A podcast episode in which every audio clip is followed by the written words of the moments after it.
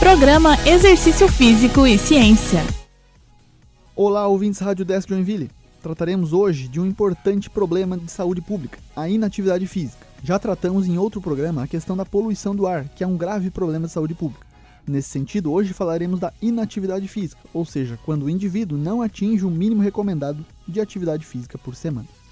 Este é um fator de risco principal para doenças crônicas não transmissíveis, como AVC, diabetes e câncer, e tem um efeito negativo sobre a saúde mental e qualidade de vida. Aproximadamente 3,2 milhões de mortes a cada ano são atribuídas à atividade física insuficiente. Pesquisadores colocam a inatividade física como um dos mais impactantes problemas de saúde pública no mundo no século XXI. Em pesquisa publicada no The Lancet, um dos mais prestigiados periódicos científicos no mundo, pesquisadores estimam que mais de 5 milhões de mortes prematuras por ano poderiam ser evitadas se pessoas fisicamente inativas se tornassem fisicamente ativas. Inatividade física é um termo usado para identificar pessoas que não cumprem o nível recomendado de atividade física regular. Nos programas iniciais, abordamos a quantidade de atividade física semanal necessária em minutos, que é de 150 minutos de intensidade moderada ou 75 minutos de intensidade vigorosa por semana. Alguns dados na literatura reportam que um quarto da população não cumpre essas recomendações. Na população de adolescentes escolares, o cenário é ainda pior, com o dado de que 81% não são ativos o suficiente. Muitos dos hábitos estabelecidos nessa época de nossa vida, a juventude, serão mantidos para o resto da vida. Por isso, a adoção de um estilo de vida ativo, composto pela prática de atividades físicas de maneira regular, é fundamental. Ainda, as mulheres e meninas são menos ativas que homens e meninos, assim como os idosos menos ativos que os jovens adultos.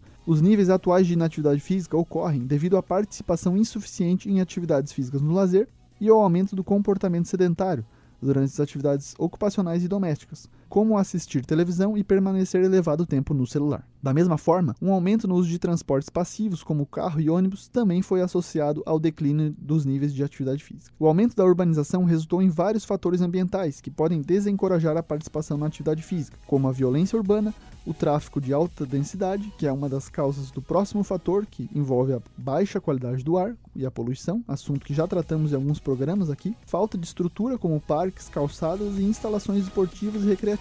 Assim, devemos criar oportunidades para nos exercitar, adotando a prática em nosso estilo de vida, de maneira que consigamos mantê-la em nossa rotina de maneira agradável e não apenas de forma temporária. Por hoje é isso. Esse foi mais um Exercício Físico Ciência, também disponível no podcast do Spotify. Um abraço e até a próxima. Você ouviu Exercício Físico e Ciência com o professor Fábio Dominski, só aqui na Rádio Desk FM 91.9.